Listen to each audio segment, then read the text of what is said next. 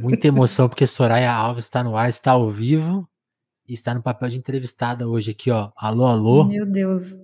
Calma, calma, vai dar tudo certo. Vai dar tudo certo, sou. Seja muito bem-vinda. Deixa eu me apresentar antes, né? Alô, alô. Começando aqui mais uma edição do Telefonemas, nosso podcast de bate-papo, de conversa, aquela entrevista aberta, mas também um pouco direta, porque a gente quer usar bem o seu tempo, né? Usar bem essa uma horinha, uma horinha e meia, para você tirar ali para não ocupar demais o seu tempo, porque eu sei que você tá cheio de coisa para fazer aí, né? Dezembrão, inclusive a gente estava falando disso aqui nos bastidores, mas também para você ter essa uma hora e meia de curtição, de tirar um pouco o foco dessa é, enxurrada de informação e análise, coisa meio fake news e coisa meio imprecisa. Tô, tô muito impactado aqui por esse livro. Vou até mostrar aqui, ó, do, do Seymour Hersh, que ele fica retratando. Ele é um puta Nossa, repórter.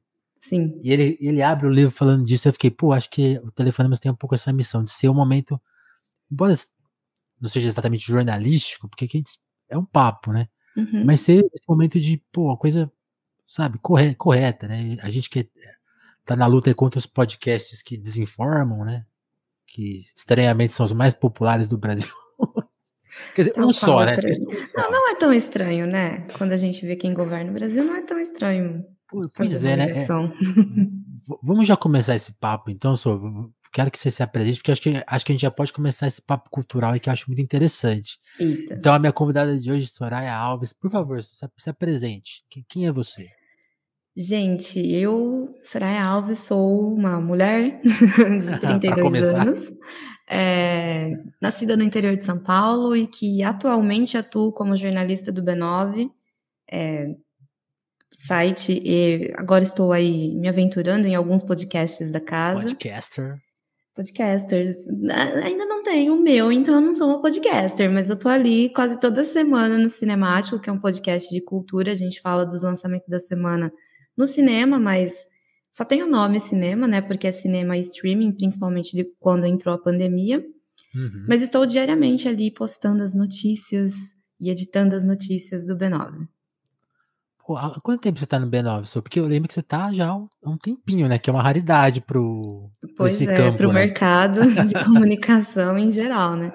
Eu tô desde 2017, cheguei Uau. no B9, era tudo mato, como a gente diz, porque ainda é, é, era o site e muito... Existia já o, o, o Braincast, que já tem muito tempo, Mamilos, uhum. mas as coisas eram meio visto que separadas ainda. Muita gente não ligava o Mamilos ao B9 enfim.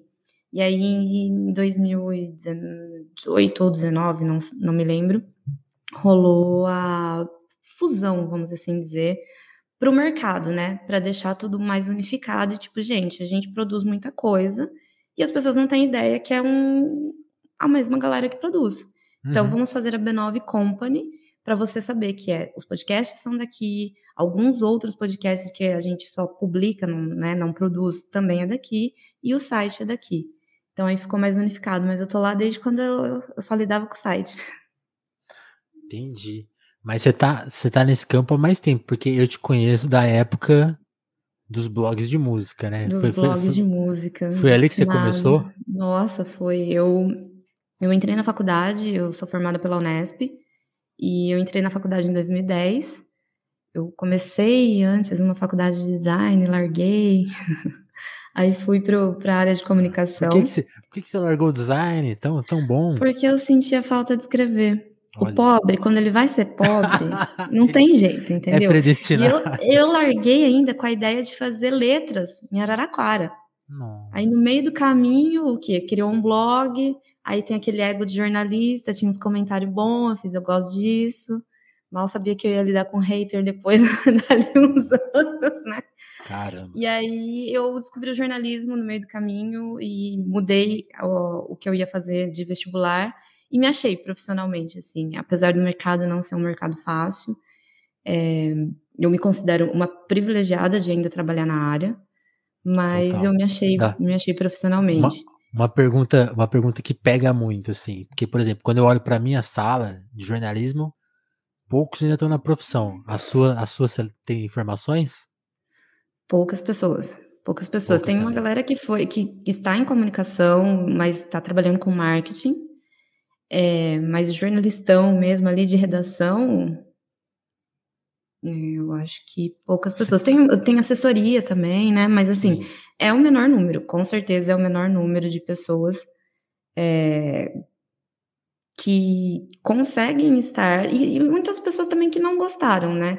Porque é diferente Sim. aquela galera que talvez não está trabalhando hoje, mas gostaria de estar, e aquelas pessoas que se decepcionaram mesmo com a profissão e que acho que principalmente no Brasil que a gente está há alguns anos, é muito fácil se decepcionar com a imprensa, né? Com o trabalho da imprensa brasileira. Então, não é uma surpresa a galera abandonar o jornalismo. Pois é, né? Às vezes parece que não tem espaço, né? Para nada, né? É um pouco isso. Não só, é, não só de espaço, mas quando você entende o funcionamento das grandes empresas, quando você entende que é, a isenção do jornalismo é o maior mito do jornalismo. Então, de piada. É, na verdade é só uma empresa que está ali te pagando, um grande nome, enfim. Então, existe, né? Eu acho que o jornalismo é uma dessas profissões que a galera que entra, pelo menos até na minha época, existia uma, uma certa utopia entre grande parte dos estudantes, né, dos alunos, de tipo, eu tô fazendo isso aqui porque eu quero mudar o mundo, Sim. ou porque eu quero cobrir cultura, que era a minha visão da época, com um olhar diferente, com um olhar aprofundado. Quem lê resenha hoje, sabe? As pessoas veem TikTok, então assim. Nossa. E o problema não é as mídias mudarem, né? Porque eu não quero ser nunca aquela pessoa, a véia reclamando, a véia que ouve porque rádio reclamando da TV. Ah, mas surgiu a TV agora, vai acabar o rádio. Não é isso. Mas eu acho que a questão da diluição, né, da informação, de ser cada vez mais. As pessoas não leem, elas leem no título. Então, a gente tem que praticamente informar de alguma forma no Sim. título já, porque Sim. ninguém vai ler cinco parágrafos. É, isso, isso é muito louco. Por, por isso que o, o Telefonemas até nasceu um pouco disso, assim, a, de uma insatisfação minha de produzir coisas que não chegavam. Então, tipo, então, aí eu inventei uma coisa que não, realmente só vai chegar se vocês, tipo assim, ele, ele desiste, é como se fosse uma desistência, né? Tanto que os títulos não são apelativos, é o, é o nome da pessoa, né? Então, tipo assim, ó, é para quem tá interessado mesmo, porque, tipo assim, eu, lembro de escrever tweets e textos e ficar muito sempre com essa frustração, tipo, nossa, não tá chegando e parece que não foi feito para isso, né? E, e para mim o podcast surgiu como isso, não, tipo, quem tá aqui vai vai curtir essa uma hora, né? Vai e eu vejo que. Porque aí tem, aí tem esse outro fator, né? Existem várias regras e aí depois existem quem quebra as regras, né? Por exemplo, os produtos, os produtos da B9, né? Quem investiria em áudio, em conteúdo longo, em super em produções, mas exige, que, que, exigem mais, né? Tipo, é, todos os podcasts que eu saiba, nem o podcast do B9 vocês saem falando, como eu, a gente descobriu aqui, né? Tem uma produção, tem um cuidado. Então, uhum. quando a gente, é muito louco, né? Quando a gente olha pro mercado e fala, não, isso não cabe nele mais. Aí as pessoas vão lá e fazem caber, né? Que tem essa, esse outro aspecto, né? Tá ruim, mas tem gente é, tentando é melhorar. Assim, eu, eu, particularmente acho que o mercado cabe todo mundo, porque somos consumidores diferentes. Verdade. Eu, por exemplo, eu gosto muito de vídeo, eu gosto muito de áudio, mas se eu for consumir algo mais longo, talvez eu vá no áudio, porque eu não preciso do vídeo, assim, o vídeo, eu faço os dois ligados, entendeu? Então, tipo, eu dificilmente vou colocar o YouTube e ficar só assistindo e trabalhando. Mas ali, como eu não tô vendo, eu fiz isso, eu fiz isso muito com o, o programa do Porchat, inclusive. É um programa que eu gosto muito e que quando eles lançaram a opção em podcast... Você abandonou o vídeo? Isso, não, eu assisto bastante ainda. Ah, você... Mas assim, no dia a dia, às vezes eu quero só uma, uma, coisa leve que em algum momento eu vou dar uma risada, eu não preciso prestar tanta atenção, não preciso estar olhando na TV qual é o trejeito da pessoa que está contando a história e tudo mais. Então, assim, e é um formato que cabe para os dois. Tá tudo bem ser vídeo, tá tudo bem ser áudio também, como Sim. aqui. Você tem as duas opções para consumir. Então, assim, eu acho que o formato, ele nunca é problemático. Você produzir em formatos diferentes é igual ao TikTok. Não o TikTok não é um problema, o formato do TikTok. O problema é você querer encaixar determinado okay. conteúdo naquele naquele, naquele formato, entendeu? Então, tipo, sim, uma notícia no TikTok, ela vai ser muito mais reduzida, muito menos informativa do que se você leu um texto sobre aquilo. É. Mas no e, fim, se é para informar, total. você informou. Não, e é muito louco, porque a gente não pode ter preconceito mesmo com isso. Que, por, por exemplo, uma coisa que pô, você, você, assim como eu, é da geração dos blogs de música, né? Quando, e assim, sem querer criticar a turma que tá aí atuando nessa área atualmente, porque até eu, eu tô nela ainda. Estou aí com, escrevendo com luz na Popload, mas uma coisa que eu leio muito, assim, em alguns blogs, são algumas reproduções de, sabe, não tem, eu sinto que às vezes não tem uma ideia original, e não é problema das pessoas que estão escrevendo lá, é justamente essa coisa do mercado, a quantidade que se exige e tal, você vê, você vê mesmo assim, alguns blogs abandonando a parte de crítica, porque tem que fazer, uhum. produzir muita notícia e tal, então não é nem que tá sendo mal escrito, deixou, se abandonou, parou de se escrever, essa parte crítica. Aí, por exemplo, ontem a gente tava com o load aqui no Telefonemas e o load no TikTok tá fazendo resenha de disco. E tipo assim, dá um pau em qualquer texto. Aí você vai falar assim, ah, porque texto é melhor que TikTok? Não, o TikTok do load é melhor que muito texto por aí. Uhum. E tá lá sendo crítico, informativo e tudo no TikTok, três, menos de três minutos. Exatamente. Eu acho que a, a, a gente pegou essa era de ouro dos blogs de música. Tava todo mundo ali dentro do portal MTV, que era um puta espaço que nem existe mais também. E a, a gente... MTV não existe mais. A MTV não existe mais. Porque é essa MTV triste. é falsa, hein, gente? Fica, fica essa do De Férias com Ex, De Férias com assim. Ex. Eu lembro de fazer o texto sobre o fim De Férias com Ex é tipo é o novo Chaves, né? Tipo assim, reprise gente, eterna. Mas acho que a gente pegou e a gente acostumou naquele formato que era isso. A gente tinha tanto, que é um formato muito de portal até hoje.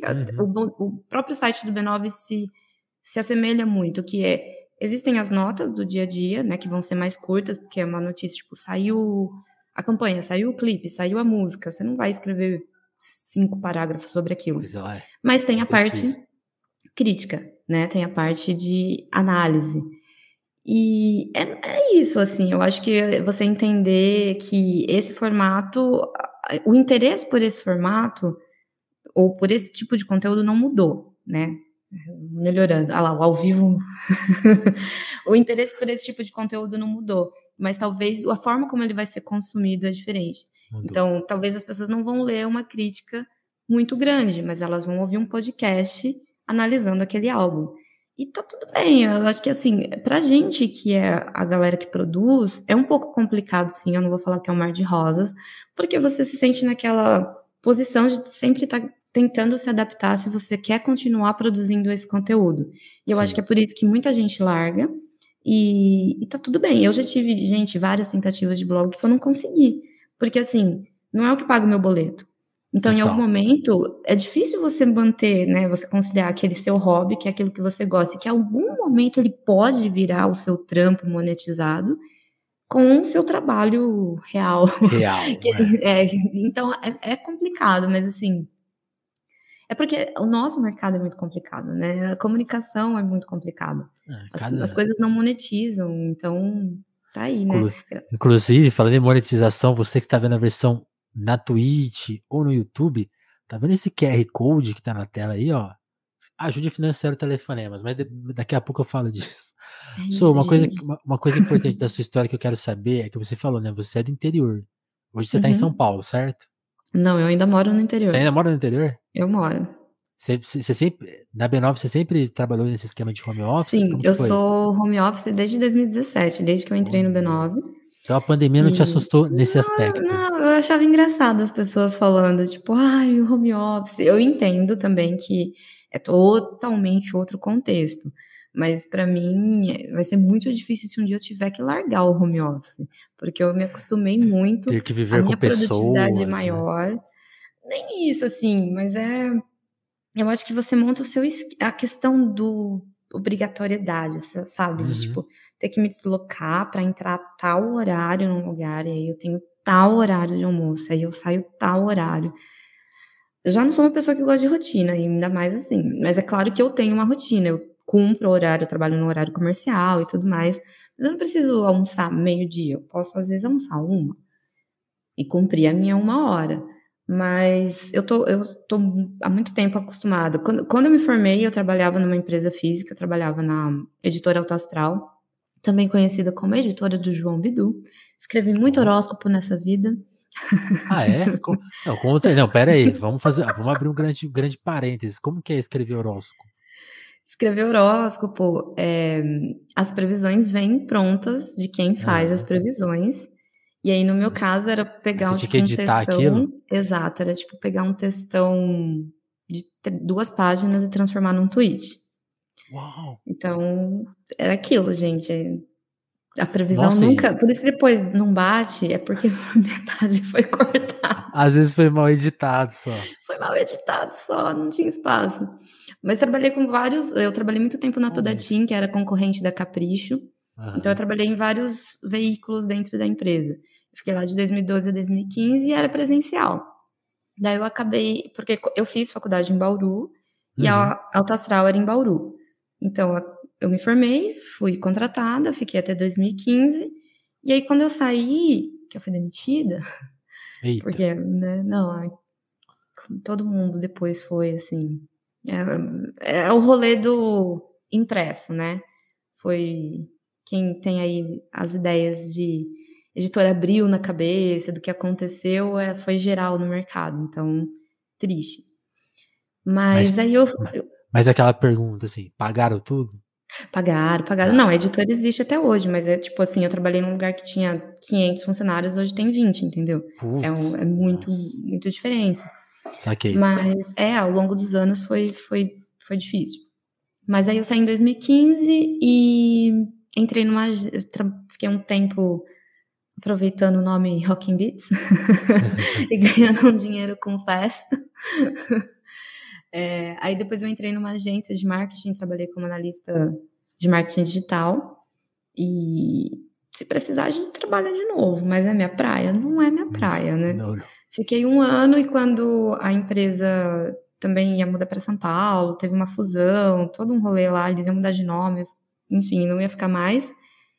Eu fazia um mês que eu tava sem trampo, o Merigo, Carlos Merigo, mandou mensagem de um currículo que eu tinha mandado lá em 2015, quando eu tava Caramba. desempregada. Aí eu fiz assim, ainda te interessa a vaga no B9? Eu fiz, opa, agora então. Eu favor. sei o que eu vou fazer. E aí fiquei no B9. E aí eles já tinham um esquema home office. Então, para mim, compensava ficar, porque eu tinha um custo de vida ok em Bauru. E aí você vai ficando velho, você vai prezando qualidade de vida, você vai pesando umas coisas que você não pesava para mudar para capital ou para outros lugares. Então, Que é me sempre meio mantive aqui. terrível, né? É. Nossa, não, morar, morar em São Paulo é dose. Ah, que, que legal isso. E aí, e aí, tipo, uma coisa que a gente também esqueceu de comentar, né? Você falou um pouco do seu interesse sobre cultura. E, e você falou da, da sua dúvida inicial entre design e depois que veio o jornalismo. Agora, quando você investiga mais para trás da, da sua criança, adolescente, ela chegou a ambicionar outras coisas ou ela sempre foi interessada nesse, nesse, nessa parte do mundo, assim? Ou sei lá, você queria, sei lá, ser astronauta. Não, eu nunca fui uma pessoa de exatas, eu nunca fui uma pessoa de biológicas, que é o que a gente tem noção na escola. Eu sempre gostei de escrever. Eu era, eu era na época do colegial, eu fazia redação para galera que tinha aula de redação, eu tinha que entregar, e eu fazia com letras diferentes. Olha que corrupta, corrupta. Farsante. Eu fazia farsante, eu fazia com letras diferentes, temas diferentes. Eu, eu sabia mais ou menos qual era a média do aluno, então eu nunca fazia uma redação 10. Tipo, se você era um cara 7, um 8, sua Você redação ser fazia uma 7, 8. 7. E eu cobrava 5 reais de cada redação. Eu comia, eu gastava no intervalo, na cantina, Tá- o tá- mês todo. Você tá parecendo a mina do Parasita lá, com um grande. E aí, então, eu sempre, eu sempre imaginei que eu ia trabalhar com, com escrita. Mas, assim, pensei Imagina- em imagina que você fala assim, não. Ah, imagina que ia trabalhar com falsificação de. eu sempre achei que eu ia ser agiota. Aquelas... É, eu, eu sempre imaginei que ia trabalhar com escrita, mas eu pensei ou letras para ser professora, ou publicidade. Eu não sei porquê, desde muito cedo o, o ideal de publicidade me chamava atenção. Só que aí eu descobri que escrevia pouco, na verdade, que era muito nichado, né? Sempre para vender e tudo mais. E, mas eu sempre quis escrever mesmo. Legal. E, e ne- nesse tempo de B9, você já você chegou pro que você faz hoje, ou isso foi se transformando também ao longo do tempo? Tipo assim, o que, que você escrevia no começo? Como que é, sei lá, um dia seu hoje, assim, participando dos podcasts e tendo que pensar em várias outras coisas? É, mudou. Eu cheguei como redatora, então o meu dia a dia era matéria atrás de matéria. e sobre todos os, todas as editorias. A gente cobre tecnologia, redes sociais, é, cultura, Brasil, o mercado publicitário muito forte, né? Que é o, assim, o chamariz do B9. Então, eram todas essas, essas notícias do iPhone novo a campanha de Natal do Boticário. E aí, ao longo dos anos, hoje mudou. Hoje, meu dia é mais plural em termos de conteúdo. Eu Hoje eu crio todos os, os, conteúdos do Instagram do B9, sou eu que faço. Então tem uma curadoria para olhar o que vai para o Instagram, o que está no site, ou o que só tem cara de rede social, fazer uma mini Legal. matéria do Instagram, que às vezes, o que bomba no Instagram é o que vai dar mais acesso no site. A gente tem esse inverso, né? Ou novo, novo modelo de consumo. A gente tem essa curadoria de redes sociais é, eu edito mais do que escrevo hoje, né? Então a gente tem redator, tem a Carol, o Pedro faz a mesma coisa que eu, então a gente, a gente escreve, mas a gente edita mais e a gente se divide nessa curadoria das redes sociais.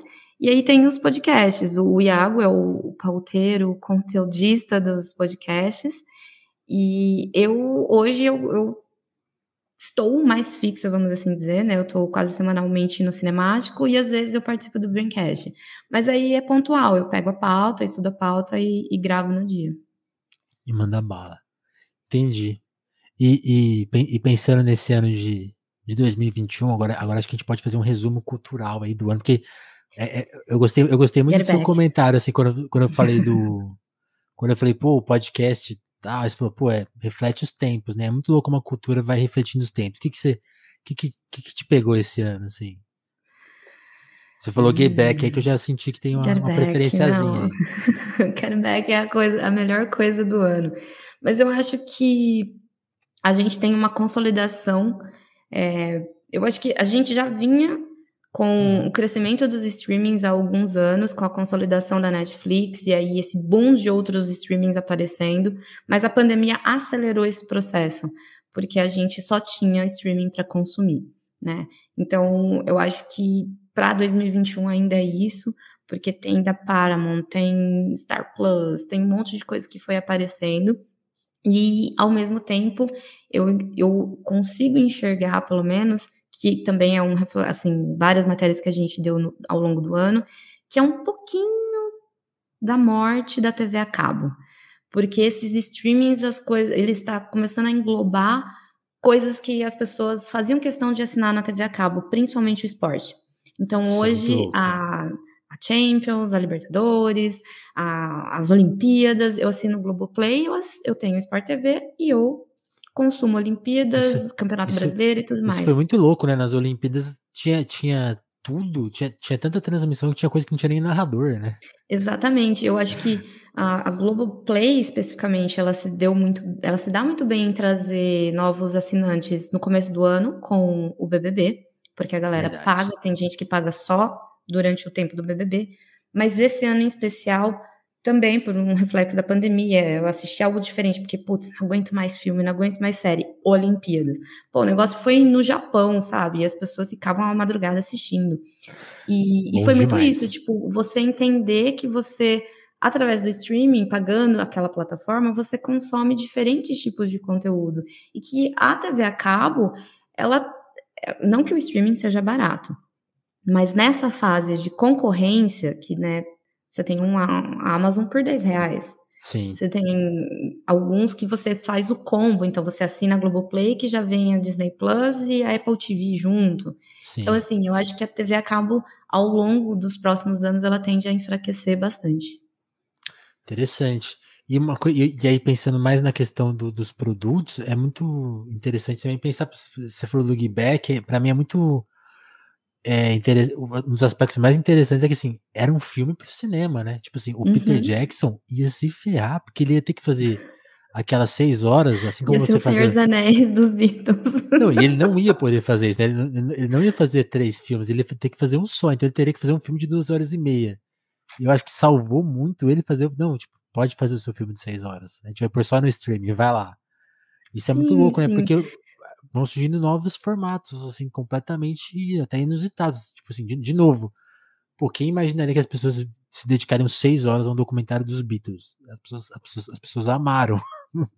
É, tem mais. gente que comenta que é muito longo e não sei o quê. Não, mas essas pessoas eu nem tô escutando mais. Pior que eu tive que ouvir essas pessoas gravando podcast. Eu não paro ah, de gravar um podcast aí. sobre. não, mas, ah, eu acho que a questão do consumo é muito isso, porque as pessoas reclamam, mas ao mesmo tempo, quando é algo que você gosta, você maratona, 10 episódios de Stranger Things, nossa, papapá. E sempre vai ser isso, entendeu? Porque no cinema, você poderia dormir no cinema, você poderia ir no banheiro no cinema. Você só não vai sair embora porque você pagou, assim, você tem essa ideia, né? Ah, eu paguei, eu paguei a pipoca, eu paguei tudo, então eu vou tem ficar um até o final. às vezes.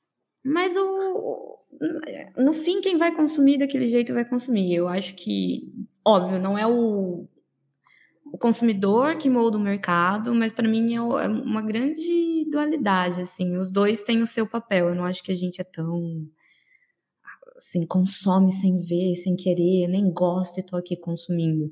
Ou tô consumindo do jeito que eu não quero. E eu gosto uhum. dessa liberdade que o streaming te dá justamente por isso.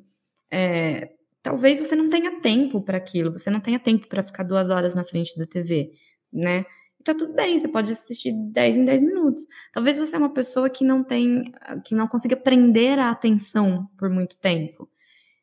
Você assiste um episódio por dia e por aí vai. Então eu acho que é mais democrático, na verdade. Né? Total, total. Até porque é muito louco, porque é, essas barreiras que a gente imagina que são é, sei lá, quase éticas, não, não, se vê filme dessa forma, acaba se mostrando coisas muito, realmente, né, antidemocráticas, não, porque até um certo elitismo, né, não, filme é só no cinema, duas horas e meia, que, é. que falou que o irlandês não podia pausar nem para ir não no vá banheiro. ao banheiro, porque senão você, você não vai entender o filme, para. Não, não é, é gente, pô, é três horas ali na frente da TV às vezes ir na geladeira pegar uma cerveja Onde vai pausar? deixar o filme até mais legal. É. Eu, por exemplo, com, com telefonemas, eu até tirei a, a, numeração dos episódios, porque as pessoas tinham essa tendência. Ah, eu tenho que escutar todos, vou marar. Não, escuta só os que você quer, tudo bem. Exatamente. Porque não, não é, esse não é o objetivo. Assim. Então, acho que para várias coisas, cara, é, tudo é muito adaptável. Assim, que bom que é assim. Quer, quer escutar só 10 minutos? pode escutar, você não precisa ouvir tá, uma uhum. hora e meia. Né? Isso também não vai impedir que a gente faça tanto, tanto, tanto, tanto tempo ou deixe. Enfim. Isso, outra questão, assim, de. Aí também pensando em. em já, aí misturando as coisas. O que, que você vê? Porque agora que você falou que você edita Instagram, eu fiquei curioso, assim, como que é essa coisa do, do, do Instagram? Tipo, mexer com entrega, né, de posts, né? Qualquer hoje é, é muito louco, porque acho que isso está no radar de todo mundo. Hoje qualquer pessoa que posta sente, pô, ninguém viu minha foto, então. O Instagram é, é maldito, né? Ele faz você pagar. Se você não paga, você não entrega para ninguém. Como que é isso? Trabalhar, trabalhar com essas com plataformas como o Instagram, assim que, porque eu acho que mistura esses dois assuntos. A gente tá falando de formas de consumir conteúdo, mas como que é essa formas de falar sobre esses assuntos em plataformas que têm outras suas próprias é, questões. Aí que né? tá. São, são duas coisas diferentes duas e que elas acabam se unindo e vai interferir na experiência de consumo. Porque uma coisa é o formato de consumo, como esse conteúdo vai ser adaptado para aquela certo. mídia. A outra coisa é o que a plataforma te obriga para você ter alcance. Então, hoje o algoritmo do Instagram, desde que ele resolveu competir diretamente com o TikTok, tá muito pior né? Existe um braincast, inclusive, sobre isso. que estou lá com o Olga Mendonça, com uma galera falando sobre o Instagram. E, assim, o alcance diminuiu muito. Então, você tem um bom número de seguidores. E quando você vai ver para quem foi entregue no orgânico, meu, é 5% do que você tem. Não chega à metade, é muito pouco, sabe? Então, assim, ou você paga ou você vai trabalhando Paga. nesse orgânico até ele ir crescendo e crescendo e crescendo, e mesmo assim ele nunca vai ser o alcance se você estivesse pagando. Nunca vai ser justo, né? É, e aí a questão que a plataforma. Isso é um, uma coisa que a plataforma faz, né? Ela te faz pagar. A outra coisa é quando ela, os algoritmos dela começam a priorizar certos tipos de conteúdo. Então, hoje o Instagram ele valoriza vídeo. Então, certo. sua foto vai ser muito menos entregue que o vídeo. Esquece. A sua foto de uma paisagem vai ser muito menos entregue do que a sua selfie. Então as pessoas brincam, putz, mas eu entro ali criador de conteúdo do quê? De selfie? É, porque se a pessoa não posta a cara dela, o corpinho dela, a entrega é muito, muito menor e você não vai ficar ah, monetizando todo o conteúdo que você posta na plataforma. Até porque tem isso também, você precisa você de uma pobre, boa né? frequência. E você precisa manter uma boa frequência. Você tem que estar tá lá, pelo menos dia sim, dia não postando. Você tem que manter. Verdade. Então, assim, te obriga a muitas coisas. Então, a plataforma ela vai moldando esse conteúdo que quando você vê, você tá. Putz, mas eu entrava no Instagram porque eu gostava do Instagram. Se eu quisesse videozinho de 60 segundos, eu tava no TikTok.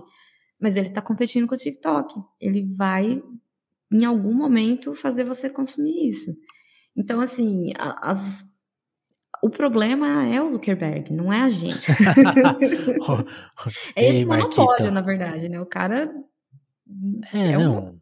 Tudo é dele. Eu, eu acho muito louco esse poder, porque é, é muito grande, né? É uma coisa assim, até difícil de imaginar. Quando ele falou que ia mudar o um nome pra Meta, e tipo assim, no dia seguinte você abre seu celular e já tá, já tá lá o nome alterado, uhum. como se não fosse nada, sabe? E todo mundo querendo saber o que é metaverso. Mas o que é não, metaverso? O que é metaverso? Tipo assim, isso é só uma, isso é uma fração minúscula do poder desse cara, né? É uhum. realmente muito poder acumulado numa pessoa só. É muito é, porque hoje ele não tem. Quando surge um concorrente grande, o que, que ele faz? Ele vai lá e copia. Dentro das próprias. Ele nem cria um novo. Ele copia dentro das plataformas que é ele já tem.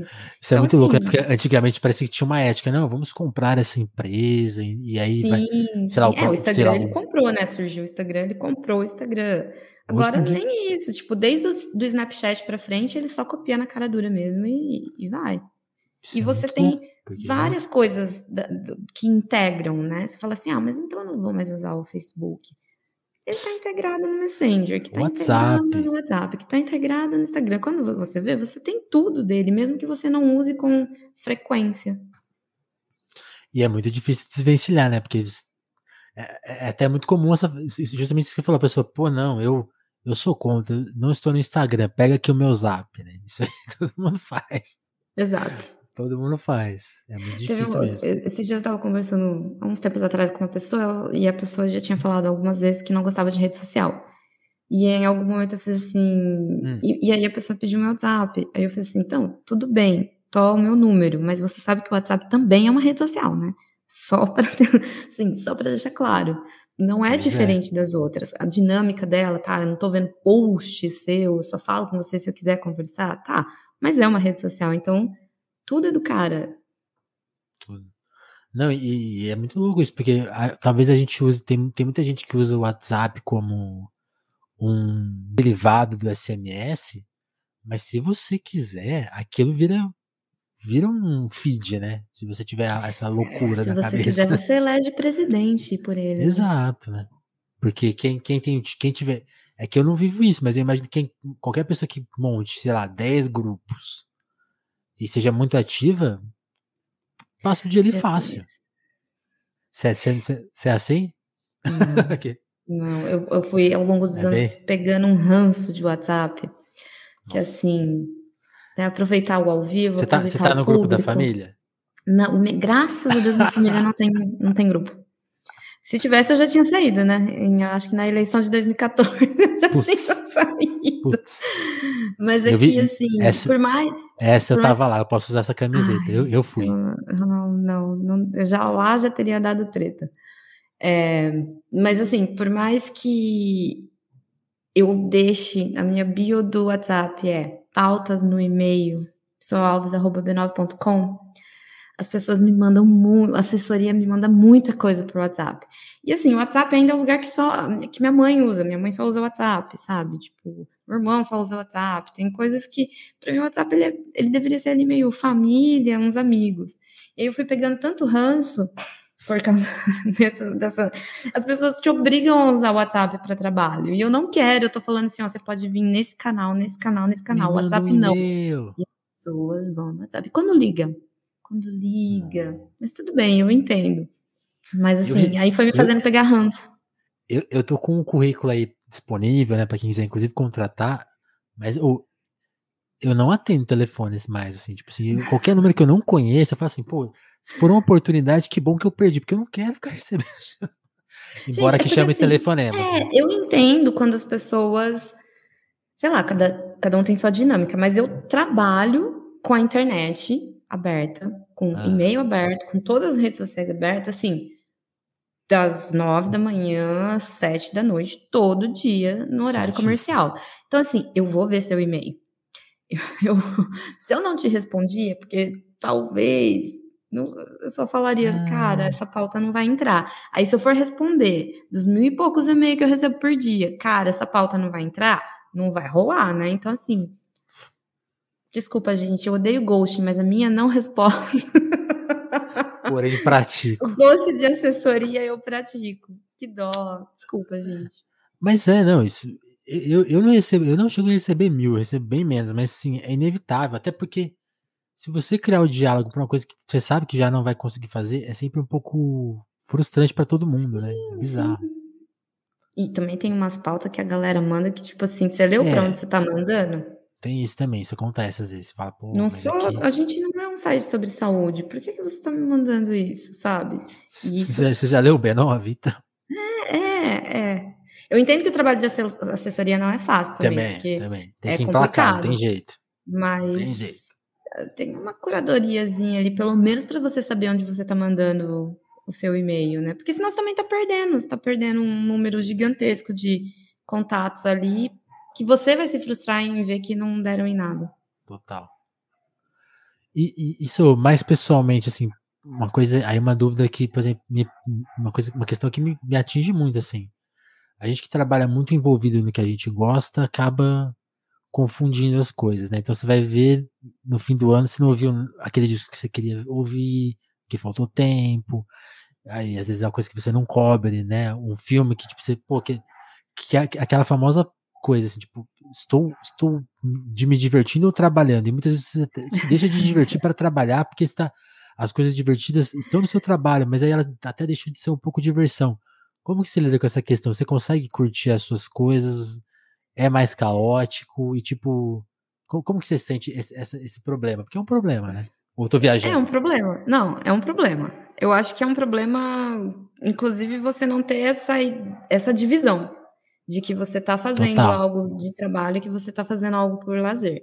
Eu acho que o ano passado foi talvez o mais complicado, porque não tinham tantas opções, né? A gente não saía de casa e tudo mais, então, tipo assim. Realmente virou a mesma coisa. várias coisas, várias coisas, lançamentos, lançamentos, lançamentos, não sei o que, em alguma. Espera, preciso começar a assistir alguma coisa que não seja lançamento, que não seja lançado em 2020, sabe? Porque, querendo ou não, mesmo que eu não vá gravar sobre aquilo, que eu não vá escrever sobre aquilo, é um lançamento, eu estou avaliando o lançamento do momento.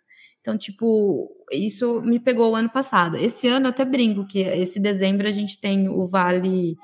Putz, já que eu fiquei quase dois anos em casa, então eu vou sair pra caramba nesse dezembro. E aí tem a, a coisa do tipo, eu não vou ficar sábado à noite assistindo série e filme porque esse é meu trabalho. Então eu tenho essas duas desculpas.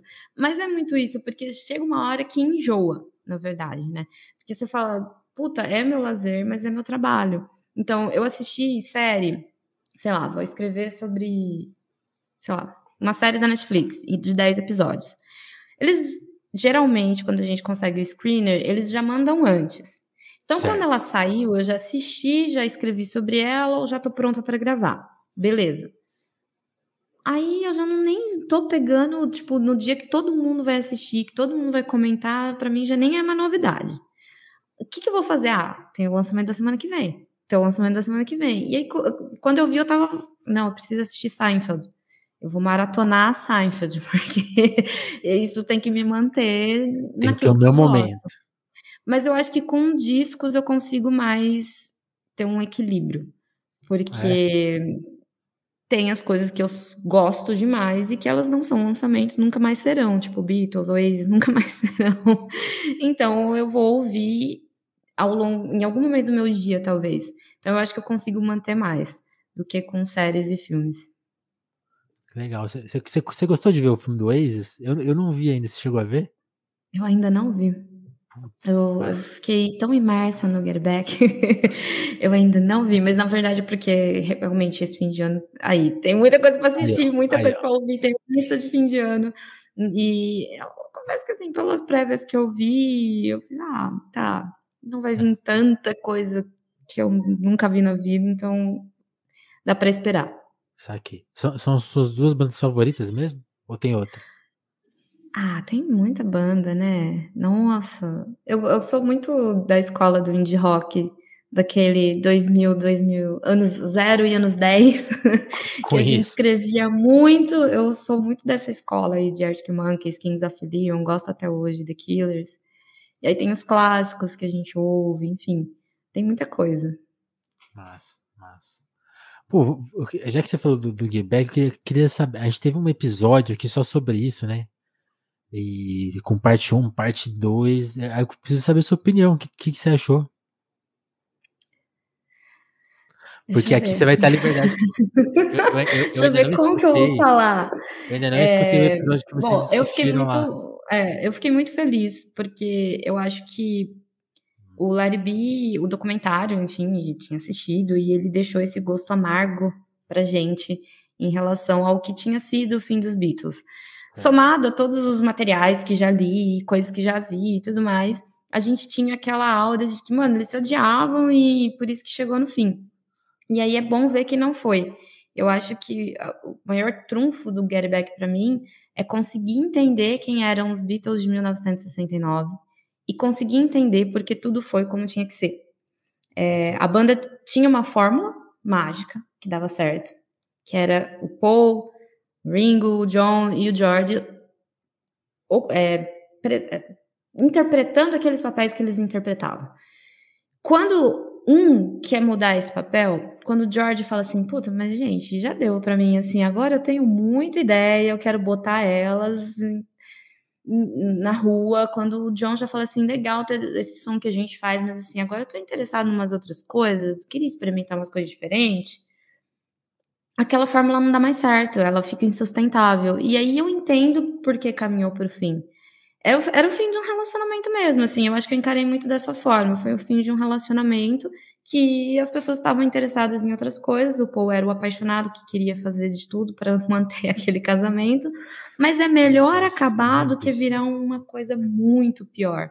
Então eu acho que para mim muda esse fim que eu tinha de tipo, cara, foi muita treta. Foi treta, mas não foi só treta.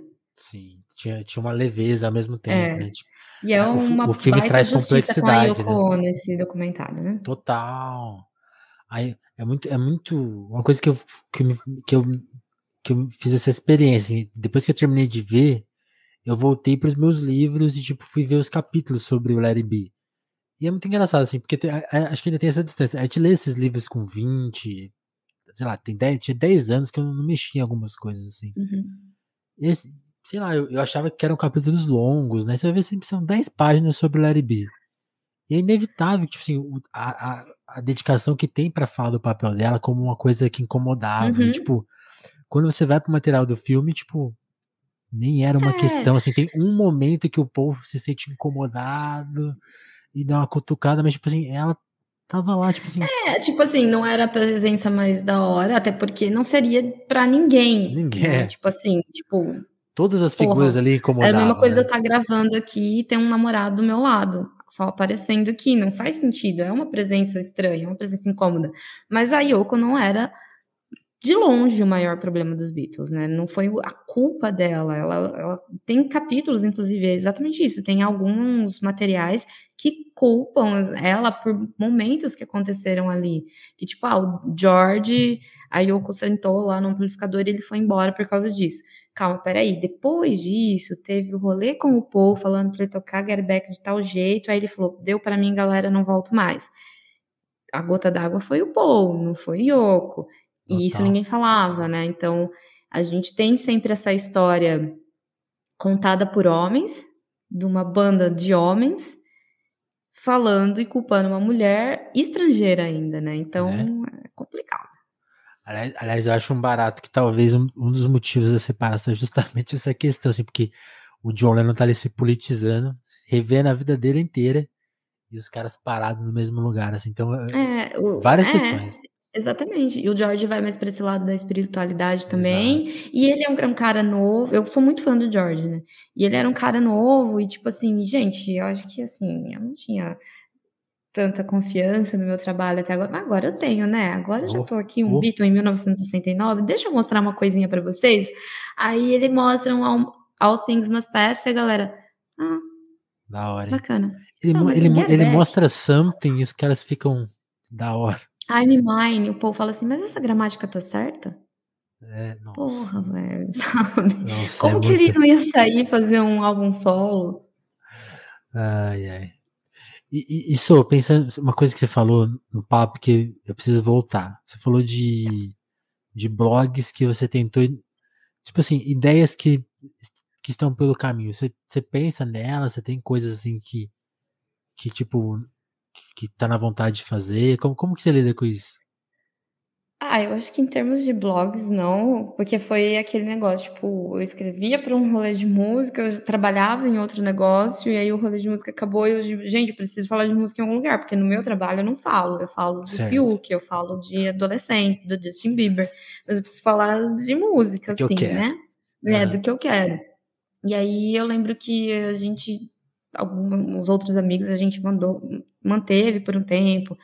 Aí o, o meu, na época do fim da faculdade, se eu não me engano, eu criei uma página no Instagram que era um disco por dia, que era só pra postar a capa de um disco Uhum. e dar o contexto histórico dele. Mas tudo coisa que assim, eu nunca, nunca mantive. Hoje eu acho que, tipo, a vida do adulto é diferente, né? A vida do adulto com mais compromisso, ela é muito cheia. Então você, você começa a querer só se, tipo, putz, se me der algum retorno, não é exatamente financeiro, mas tem que estar encaixado ali dentro da minha rotina. Daí eu penso sobre podcast de música, né? Então é uma ideia que estamos aí analisando no B9, vamos ver o que, que Ô, chama a sai, o que, que não sai. então, é porque aí é que tá também, é muito complicado você pensar num formato de novo. Talvez você não precisa pensar num formato diferente, tipo, ah, Exato. Se vai ser a gente falando e vai dar certo, vai ter nosso público, beleza. Mas também você não quer colocar uma coisa que é igualzinha a 20 que tem no mercado, né? Então, esse pensar um pouco diferente em estrutura, a gente começou a conversar aí no fim do ano, vamos ver, vamos ver. Porque Vai. o mercado é sempre complicado, né? Vamos ver se vai. Novida- Novidades a caminho.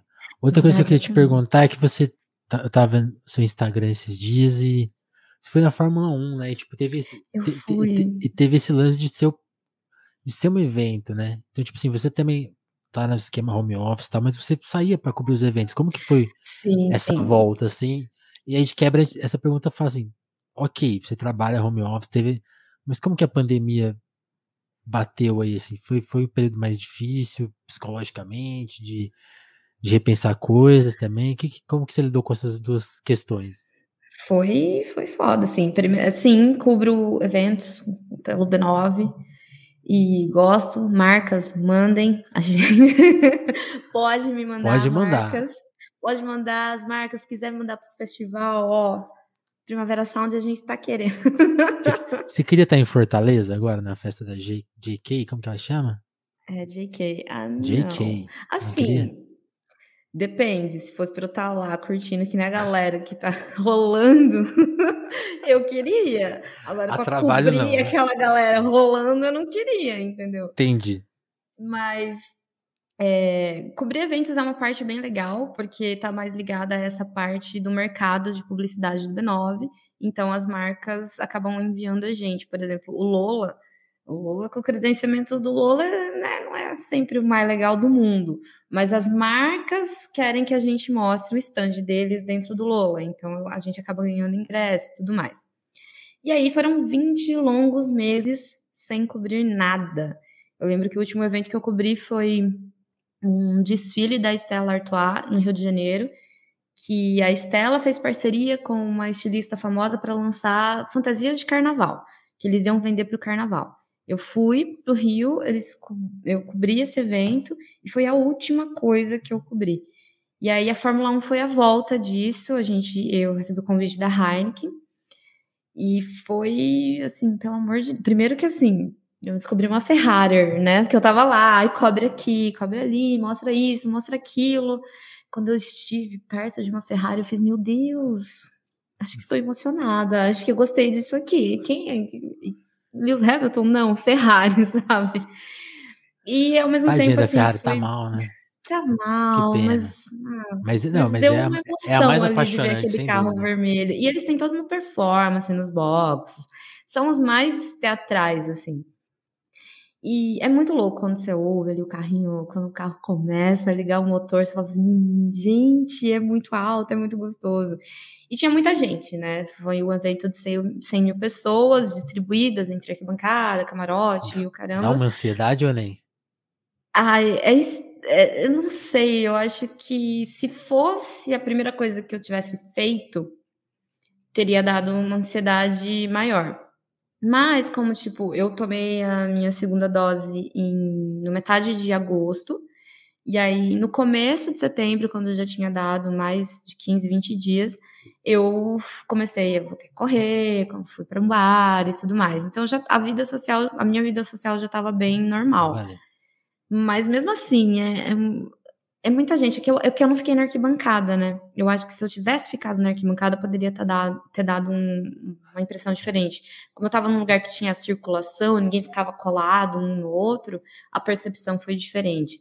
Mas é, é muito louco, porque você tá com o copo na mão e você pode ficar sem máscara. Aí, se você deixa o copo, já vem alguém e fala assim: bota máscara. Calma, sabe? Tem regras, mas elas não fazem muito sentido. Muito sentido, né?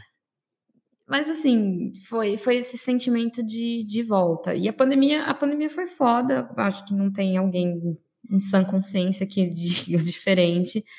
Porque por mais que eu seja home office, aí tem o esquema de que eu criei para minha vida, por exemplo. Todo almoço eu comia fora, porque era o meu momento de sair de casa, almoçava fora, restaurante perto de casa e voltava meu, acabou isso. Aí quando eu via, eu ficava, tipo, todo dia. Aí no fim de, dia, de tarde ou começo da noite, eu ia correr. Então, todo dia eu saía da minha casa. Eu não ficava, dificilmente, só num dia de muita chuva, sei lá, eu ficava o dia inteiro dentro de casa. E aí perde isso. Eu morava num apartamento de 30 metros quadrados, assim. Então, sozinha. Fiquei quatro meses sem ver um ser humano em 2020. Aí, em 2021, agora no começo do ano também, que tava, né, morrendo 4 mil pessoas por dia também, fiquei sem ir. É, quatro meses de tudo. Eu não moro nas mesma, na mesma cidade que os meus pais, então eu fiquei todo esse tempo sem, sem ver família. Passei meu aniversário ano passado sem receber um abraço de ninguém, um nada. Eu lembro que a galera me mandava delivery em casa, tipo, um bolinho, um docinho, me mandava delivery em casa. Então foi, foi, foi foda, assim, não tem como. Caramba, caramba, pesadíssimo. Eu espero que esse ano, ou ano que vem, né, não sei exatamente quando é o seu aniversário, mas que te mandem pelo menos o Kanye West cover, né? Gente, 23 de maio de 2022, pode me mandar o Kanye West cover, ele já liberou o Pix, aí vocês podem pagar antecipado antes que aumente o dólar e ele cobre mais caro. Eu... Eu vi, eu descobri o Kanye West cover por sua conta e, tô, e você falou, né? Pô, gente, manda aí no meu aniversário, então. É que eu amo Kanye West. Tá aí uma, uma coisa, né? Nem todo mundo. Eu, sou legal, mas eu amo Kanye West. Pô, não, todo, todo direito.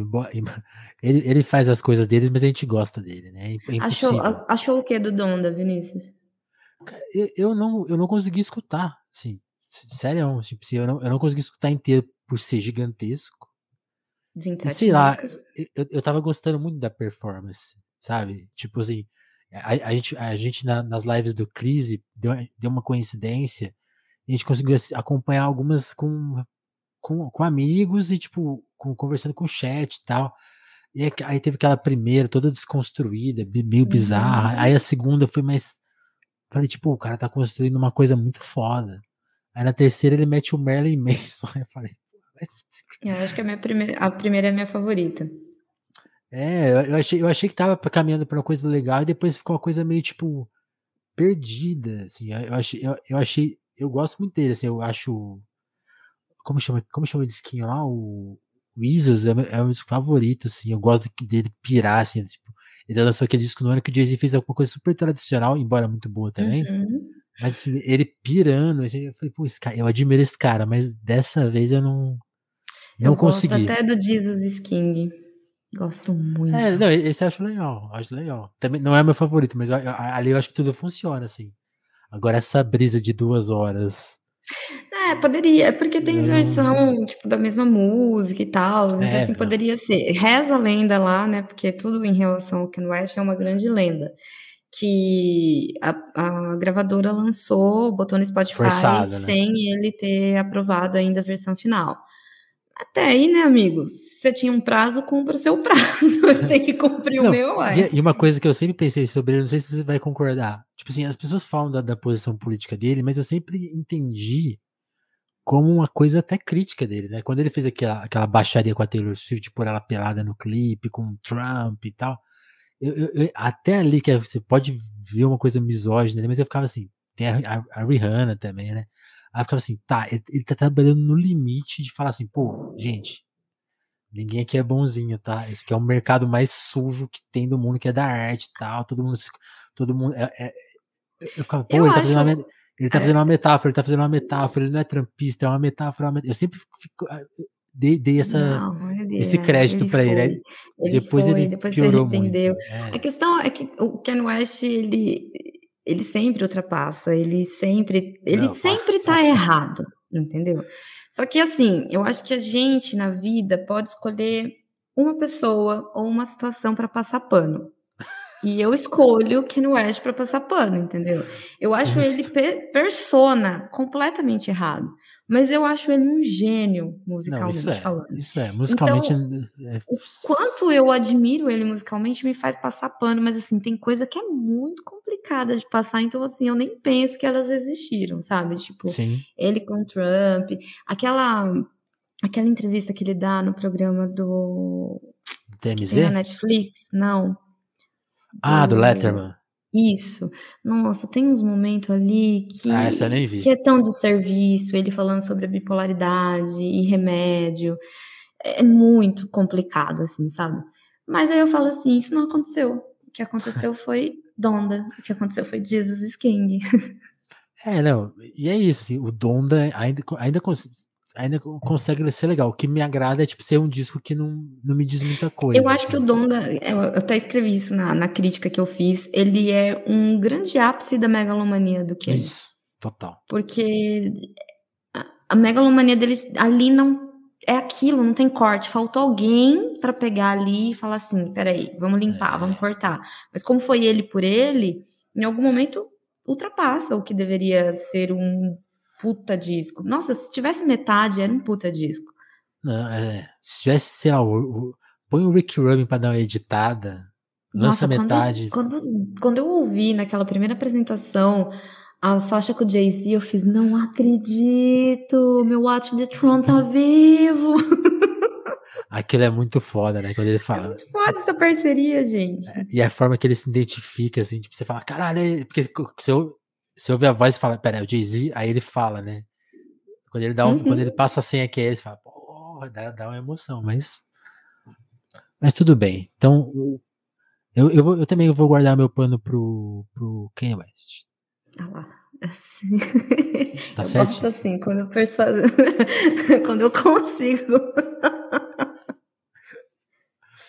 Mas é isso, é um só, hein, gente? Não vai ficar querendo É um passar só, gente. Você pano, tem que é um escolher só. pensar bem, porque olha, se a gente for pensar, tem muito, hein? Eu- Se você gosta de Eric Clapton, por exemplo, você já vai ter O Eric que passar pano Clapton- por Eric Clapton. É, não. Não, inclusive, uma coisa que me irritou muito no Gibeck toda hora. Não, chama o Eric. Ah, mano, vai cagar. Ai, não, o George se diminuindo. Ele, tipo, não, Não. porque o, o Eric, isso, isso, aquilo, tem muito a aprender com ele. Você não tem que aprender nada com um antivax, um negacionista. E, e sempre vale ressaltar, Eric Clapton, uma coisa que eu não sabia, pra vocês verem como as coisas são no mundo, assim. O Eric Clapton meio que sempre foi racista, né? O Rock Against Racism lá, que é um evento que teve o Clash e tal, Uhum. que foi um evento contra, é por conta de uma declaração racista dele nos anos 70, então ele sempre foi um puta do mala. Mas a- a- a- isso vai sendo apagado, né? Porque, tipo, ah, é o cara.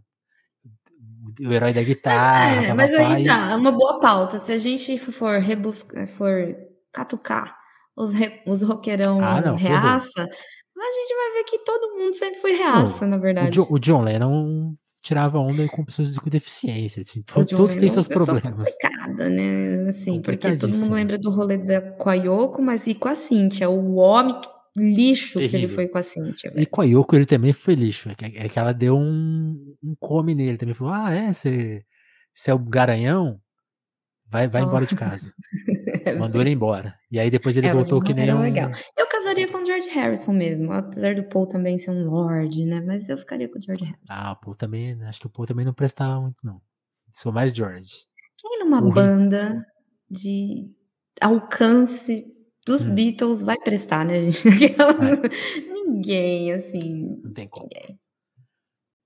Sou, queria te agradecer muito pelo papo, te pedir licença rapidão para agradecer os nossos apoiadores, né? Convocar também as pessoas para colarem no nosso apoio, que é a forma de manter o Telefonemas no ar aqui, dessa maneira independente, fazendo as coisas do nosso jeitinho, para citar essa, essa frase.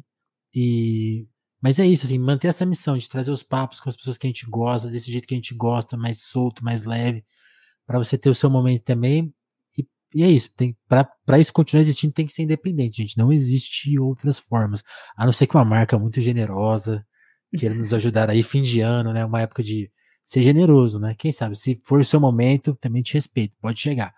Mas enquanto esse milagre de Natal não acontece, continuo contando com vocês. Então, o apoio-se é muito importante. Eu quero agradecer quem está com a gente lá. Tem gente que está com a gente há mais de um ano.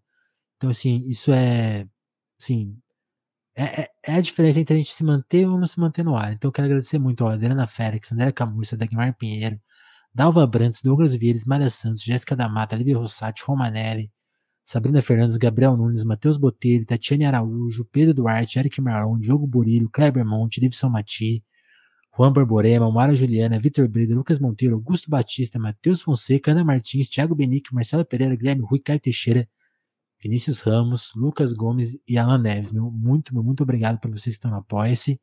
E se você não quer dedicar uma mensalidade ao telefone, mas, pô, eu quero te dar 5 centavos por esse episódio que eu sou. Chega no nosso Pix, que agora a gente tem esse belíssimo QR Code. Inclusive, testem ele, vê se funciona mesmo, se está indo para minha conta, se não está indo para nenhuma conta de nenhum outro cara aí do mundo.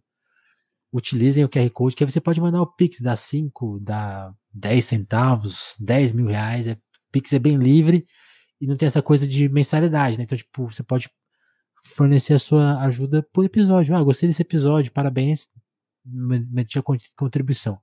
Se você tiver sem grana at all, que também é uma possibilidade no Brasil 2021, uhum. aí eu só vou contar com o seu compartilhamento, chega aí no, no, nessa divulgação da palavra, que você também já ajudou demais a gente, fez, fez tudo. Como vocês já sabem, a gente está em todas as plataformas, YouTube, Twitch, Spotify, então dependendo da plataforma que você tá, contribua da sua forma. Se é de seguir, segue, se é de compartilhar, compartilha, se tem caixa de comentário, comenta. E é isso aí, é assim que a gente trabalha. E é isso. Sou. Queria te agradecer muito por ter colado aqui, ter dado um pouquinho do seu tempinho aí nesse fim de ano corridaço. E pra gente te conhecer melhor e, e apresentar seu trabalho. Espero que você tenha curtido o papo, igual a gente gostou. Eu que agradeço o convite, adorei. É, como eu disse antes da gente começar, é muito diferente estar do lado do, da pessoa que não está com a pauta ali, é. tipo, fazer tais perguntas e tal. E do ao vivo, né? Porque é muito não, diferente você, do. Você foi bem, foi bem. Ah, que bom, eu agradeço. Valeu, valeu. Turma, então é isso. Telefonemos volta a qualquer momento com mais um Papo Nota 10. É, para quem tá vendo ao vivo, daqui a pouco tem crise aí com o Dom L é o, a season finale do Crise, mas isso só vai fazer sentido para quem tá vendo ao vivo. Na versão gravada, isso não faz nenhum sentido. Mas é isso, turma. Muito obrigado. Até o próximo telefone, mas obrigado, Sou. Até mais. Tchau, gente.